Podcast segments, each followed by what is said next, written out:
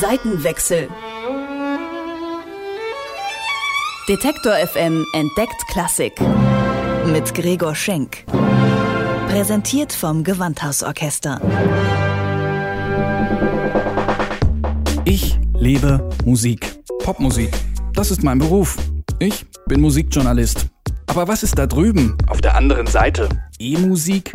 Hochkultur? Ist das wirklich so angestaubt, wie es klingt? Früher mussten die Leute ja auch zu irgendwas raven. Wie geht Klassik? Das will ich rausfinden. Deswegen gehe ich dahin, wo Klassik gelebt wird. Zum Gewandhausorchester. Zeit für einen Seitenwechsel. Vor genau 100 Jahren war das Gewandhausorchester zum ersten Mal im Ausland. Die erste Tournee führte die Musiker in die Schweiz. 1916 war das, also mitten im Ersten Weltkrieg. Ein Orchester auf Tour, das war damals noch ziemlich ungewöhnlich, heute vollkommen normal. Wobei, was ist schon normal daran, wenn über 100 Leute mit Charterflügen und Sattelschleppern voller Instrumente durch die Weltgeschichte tingeln? Grund genug, sich mal anzuschauen, wie das eigentlich läuft mit dem Tourneegeschäft in der Klassikwelt.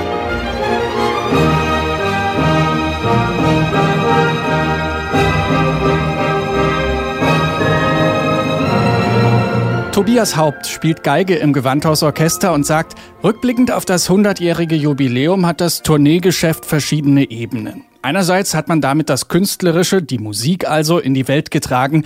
Andererseits war damit in der Vergangenheit auch ein politischer Auftrag verbunden. Bei der ersten Tournee, die während des Ersten Weltkriegs war, war das in hohem Maße der Fall.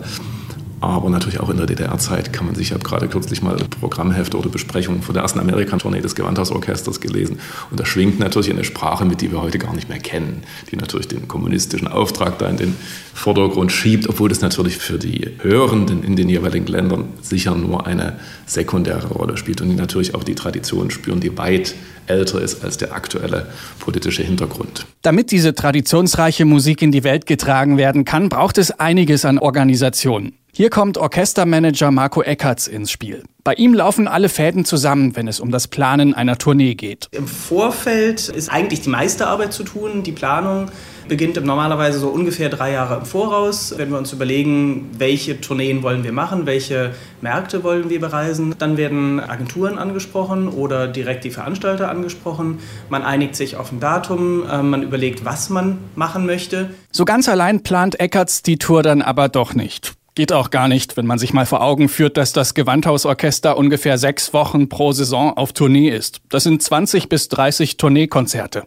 Das alles selbstständig zu organisieren wäre ein Wahnsinnsaufwand. Deswegen holt er sich Künstleragenturen ins Boot, die vor Ort die richtigen Ansprechpartner und Gegebenheiten kennen. Nora Pötter arbeitet bei so einer Agentur. Die Wienerin koordiniert Tourneen mit großen Orchestern aus aller Welt. Es ist an uns, dann eine stringente Tournee zu bauen, wo auf der einen Seite das Orchester gut und ohne zu viel Anstrengung von A nach B kommt, um auch einfach am Abend gute Leistungen äh, im Konzert darbringen zu können und auf der anderen Seite aber natürlich auch das programmatisch zu vereinen und auf die speziellen Wünsche, Vorstellungen und, und auch die Beziehung, die ein Orchester mit unterschiedlichen Veranstaltern aus der Vergangenheit mitbringt und hat, wiederum einzugehen und dadurch dann eben einen, einen Tourneeplan in dieser ursprünglich vorgegebenen Zeit zusammenzustellen. In der Popkultur kann man seit geraumer Zeit beobachten, dass Bands immer öfter auf Tour gehen, immer mehr Konzerte spielen, dass immer mehr Festivals entstehen. Denn klar, mit CD-Verkäufen verdient man kein Geld mehr. Das führt hier und da zu Übersättigung und leeren Konzertsälen. Hat denn die Klassikwelt mit ähnlichen Problemen zu kämpfen? Ich bin im Gegensatz zu manchen Kollegen nicht der Meinung, dass das im Moment äh, schlechter läuft als in der Vergangenheit. Logischerweise ist die finanzielle Komponente nicht einfacher geworden. Ich bin aber trotzdem der Meinung, dass äh, es sich auf der einen Seite durchs Publikum beweist, was doch in unseren Kernmärkten da ist und demnach funktioniert der Tourneemarkt weiterhin. Allerdings ist er in dem Sinne schwierig, schwieriger geworden, als dass es viel kurzfristiger zu Entscheidungen kommt und man deshalb sehr viel flexibler bleiben muss, hier oder dort einen Tourneeplan nochmal zu ändern.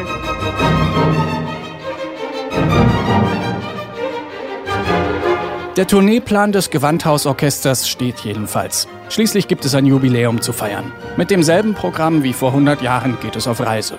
Wenn es dann soweit ist, wandelt Marco Eckert seine Funktion vom Orchestermanager zum Reiseleiter. Man hat eine Gruppe von, in diesem Falle jetzt bei der nächsten Tournee von ungefähr 110 Personen, die man von A nach B bringen muss. Man hat alles geplant, man hat die Reisen geplant, man hat die Busse geplant, die Flüge geplant, Flugzeuge, Charterflüge, äh, Bahnfahrten, Hotels.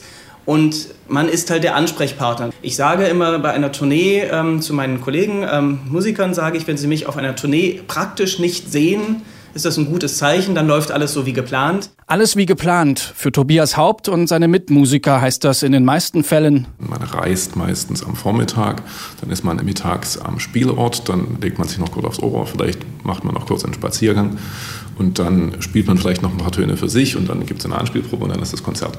Und am nächsten Tag geht das ja, wieder von vorn los geht das so weiter. Hm, klingt ein bisschen spröde, der Touralltag. Musikalisch kann das aber tatsächlich ziemlich spannend werden, sagt Haupt, weil die Stücke, die man auf Tour spielt, so eine Art Eigenleben entwickeln. Die Stücke entwickeln sich definitiv noch weiter.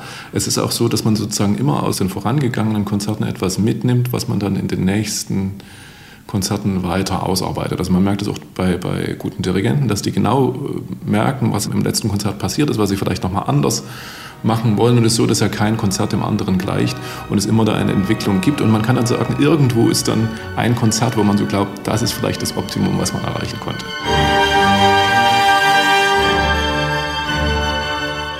So gesehen funktionieren Tourneen auch immer ein bisschen wie ein Trainingslager. Vor 100 Jahren hat man das übrigens noch ganz anders gesehen. In einem Schreiben der Gewandhausdirektion von damals heißt es, haben die Orchestermitglieder das Herumreisen einmal angefangen, so werden sie Gefallen an der Abwechslung finden und Wiederholung verlangen. Die Folgen aber der Verflachung und Lockerung der Disziplin werden nicht ausbleiben. Hm, das Gewandhausorchester als wild gewordene Partymeute kann man sich irgendwie nur schwer vorstellen. Marco Eckertz würde es heute genau umgekehrt formulieren. Die Reisen sorgen für Zusammenhalt, weil die Musiker eben nicht nur einfach zum Dienst kommen und danach wieder in ihr Privatleben verschwinden.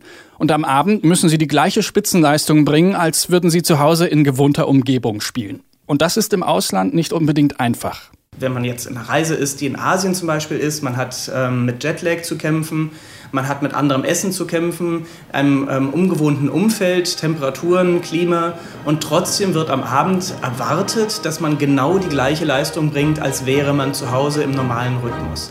Das ist schwierig, aber schweißt auf jeden Fall so eine Gruppe zusammen.